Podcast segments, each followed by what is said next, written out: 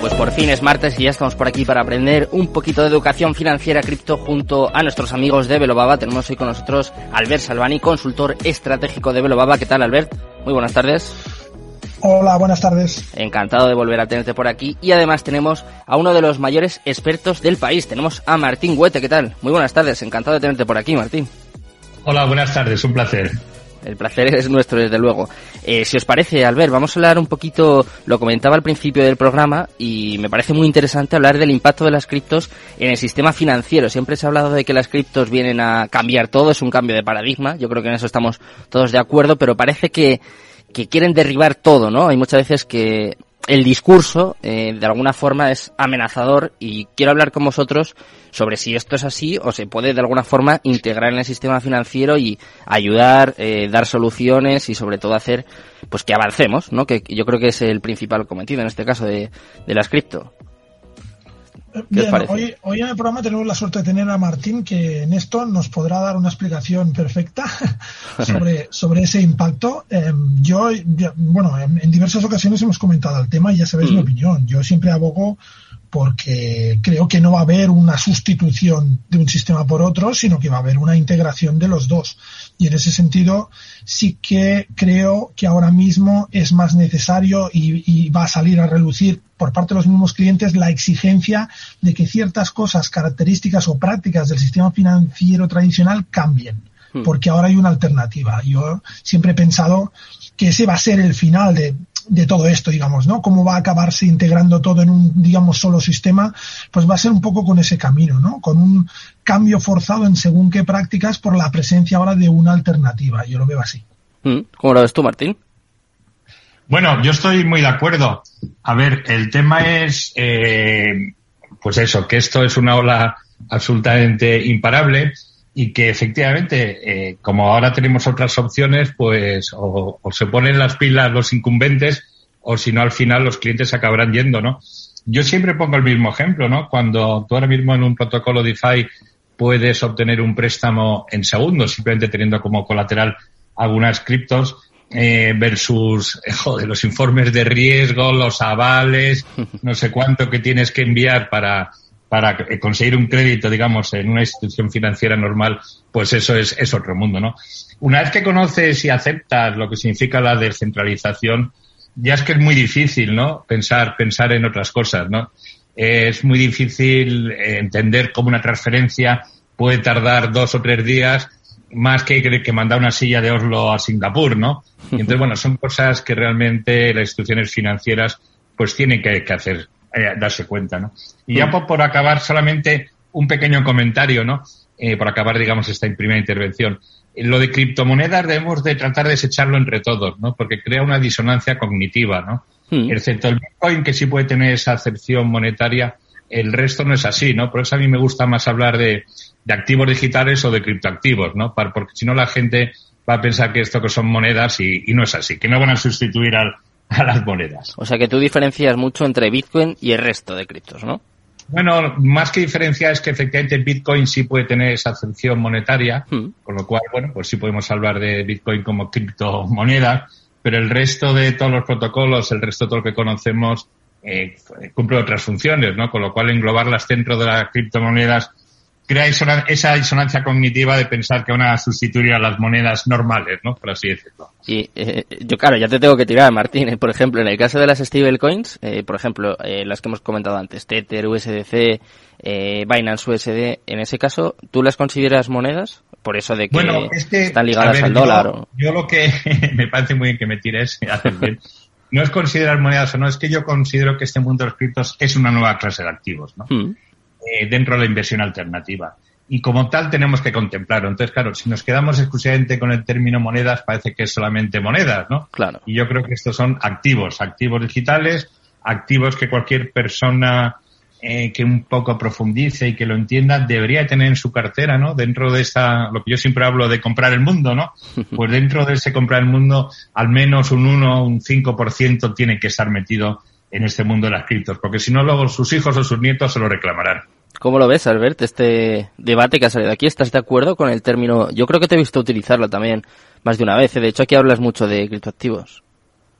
Sí, sí, yo estoy completamente alineado con lo que dice Martín. Es decir, em, es verdad que hay algunos activos que puedan funcionar como monedas, hmm pero, pero no todos. Es decir, y, el, el, hecho de englobarlo todo bajo ese paraguas, pues hace que se desvirtúen ciertos conceptos y hace más difícil que la gente luego entienda ciertos conceptos. Así que yo sí, si os fijáis, yo en redes siempre hablo de criptoactivos, mm. de activos digitales y en algún caso concreto, cuando me refiero a algo concreto, entonces sí, criptomonedas, sí, sí. Hay una comparación, hablando un poco del impacto que, que pueden llegar a tener dentro del sistema financiero, eh, seguro que sabéis y seguro que muchos de nuestros oyentes también, que se compara mucho a las criptos, a los criptoactivos con, con Internet, ¿no? Con el cambio que supuso Internet. No sé qué os parece esta comparación y sobre todo qué efecto podría tener si llegase a, no sé, a una cuarta parte, una décima parte, porque Internet cambia el mundo y hay mucha gente que espera que las criptos y sobre todo la tecnología blockchain hagan lo mismo. ¿Qué os parece esta, esta comparación? Bueno, yo por, por, por lanzar primero al ver yo creo que, que, al revés, va a ser mucho más importante que el mm. tema de Internet, ¿no? Pero por eso yo la gente que, yo que todavía soy tuitero, aunque tengo ganas ya un poco de quitarme de las redes sociales y desaparecer, irme a algún sitio así escondido, eh, veo las filias y las fobias que hay con el tema de los criptos en Twitter. Y esto hay que verlo con la naturalidad de que es una nueva eh, clase, clase de activos, ¿no? Y entonces no, no, no enredarse, no, no enredarse más, ¿no? Pero yo creo que esto en la historia de la humanidad va a suponer una revolución como la que supuso, digamos, la imprenta, ¿no? En su momento.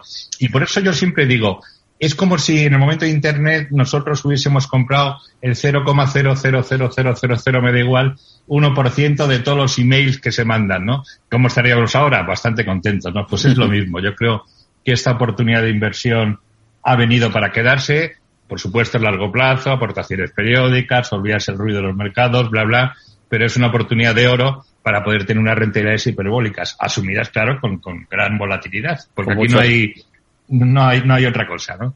Con mucho riesgo, desde luego. ¿Cómo lo ves, Albert? Bueno, em, yo diría, haría una reflexión, y es que cuando la gente habla y lo compara, ¿no? Con la irrupción de Internet, hmm. es que, es que esto es una evolución de Internet. Es decir, Em, no, no, lo podemos distinguir. Estamos hablando de la Internet del valor, esa es la realidad. Es decir, Internet, cuando ahora los teóricos, digamos, hablamos de Internet o hablamos de todo este proceso que hemos visto de estos 20 años, 20 y pico años que tenemos, digamos, Internet de una forma habitual, em, lo vemos con perspectiva, nos damos cuenta de que había una Internet primigenia en donde había una serie de gente que emitía contenidos y todos los demás consumíamos, hubo una segunda Internet en donde se nos dio la posibilidad a los usuarios de convertirnos en generadores de contenidos también, entonces ya teníamos un papel doble de consumidor y de generador de contenidos, pero esa mm, segunda versión tenía un problema, y es que todos los activos digitales, al ser digitales, se podían copiar y se podían replicar. Por tanto, no había valor ahí o era muy difícil generar valor. Lo que aporta blockchain, lo que aportan estos activos digitales, es que ahora puedes generar valor porque los activos son únicos y, entonces mm, supone esa evolución. Por tanto, yo creo que el impacto será pues, igual o mayor en el sentido de que vamos a ver una Internet a su máxima capacidad, con muchísimas más prestaciones de las que hemos visto hasta ahora, aprovechando el concepto de Internet y de red, pero con esas características especiales de inmutabilidad, descentralización, que hacen que las cosas puedan crecer exponencialmente, como ha dicho Martín, muy rápido. Hmm y que se puedan distribuir y puedan llegar a todo el mundo. Y eso yo creo que es una diferencia sustancial. Totalmente de acuerdo, ¿no? Pues eso se habla de la web 3.0, ¿no? Que esto de las etiquetas ya sabes cómo son, ¿no? eh, hablabas antes, Martín, de un poco de Twitter, de las redes sociales. Eh, voy a ir un poco más allá de, en cuanto a los criptoactivos, ¿no? En cuanto a los activos digitales que es verdad que siempre que se informa, siempre que se habla sobre ellos, en, su gran mayoría, no todo el mundo, pero es verdad que incluso analistas muy reconocidos, como por ejemplo, eh, que participa mucho en esta casa, Alberto Iturralde, siempre se informa, se habla de, de los criptoactivos de una forma muy peyorativa. No sé, no sé cómo lo veis vosotros, sobre todo quizá los analistas más tradicionales que están acostumbrados a las bolsas. Eh, no sé, no sé cómo lo veis, porque por cierto. Pues mira, eh, yo no, no es por alabarte, pero la verdad es que había oído de este programa, pero por ejemplo, la introducción que habéis hecho ha sido como muy profesional, pues da gusto, ¿no? Esa información buena, ¿no?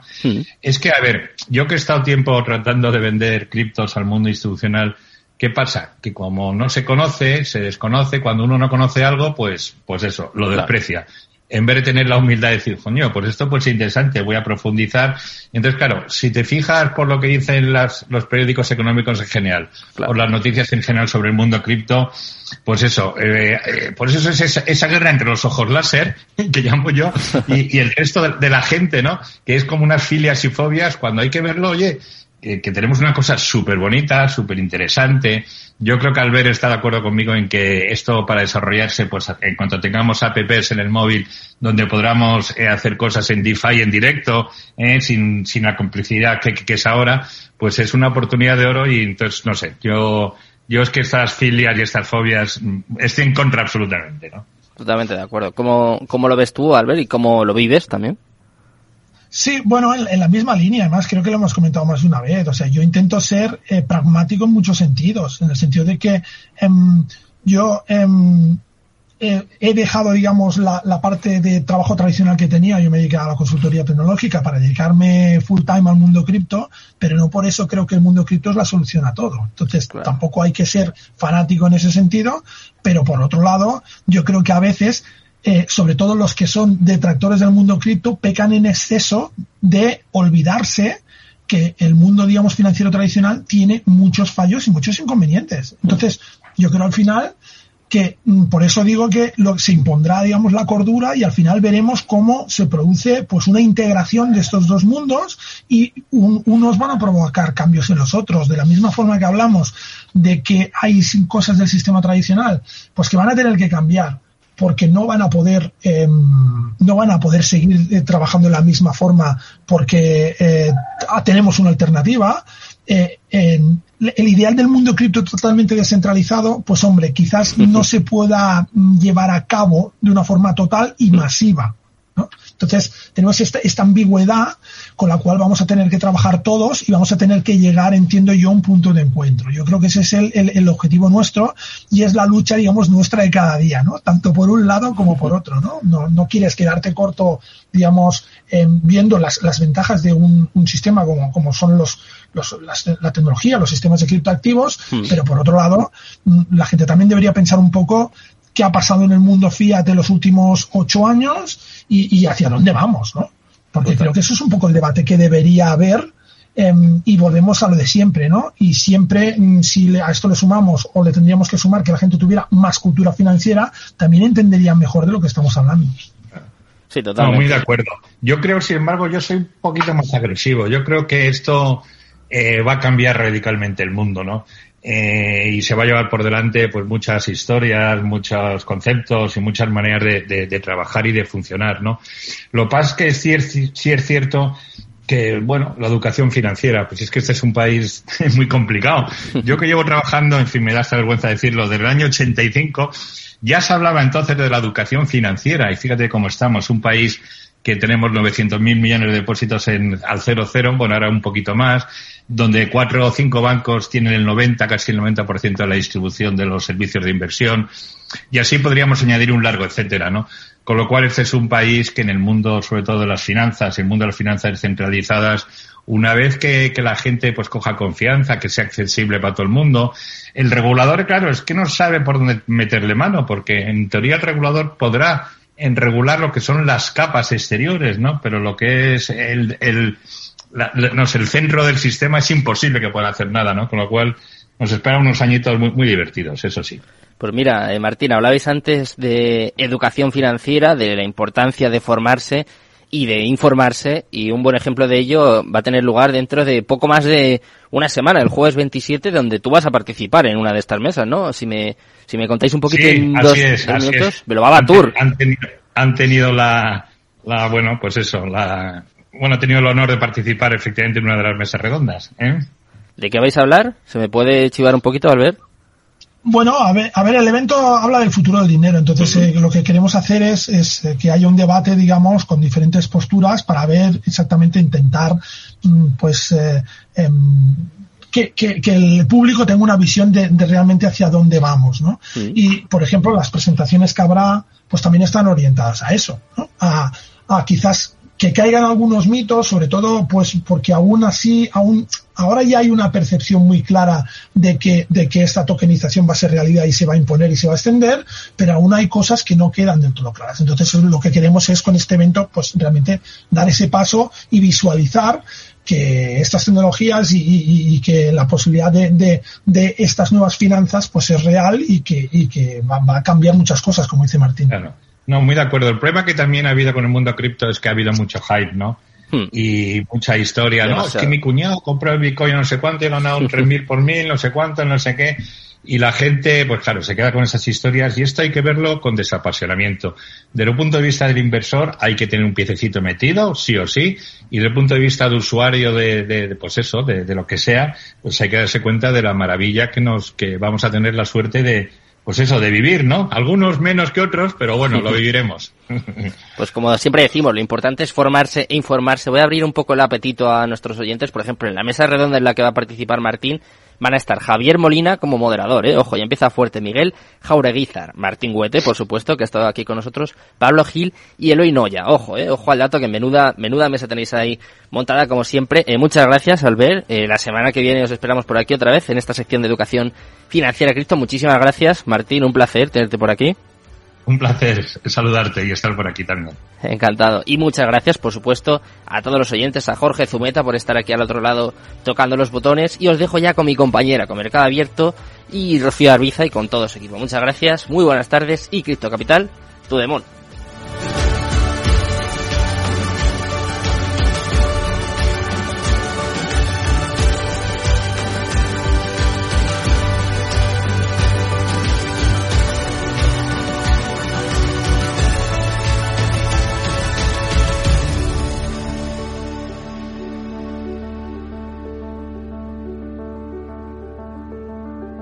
En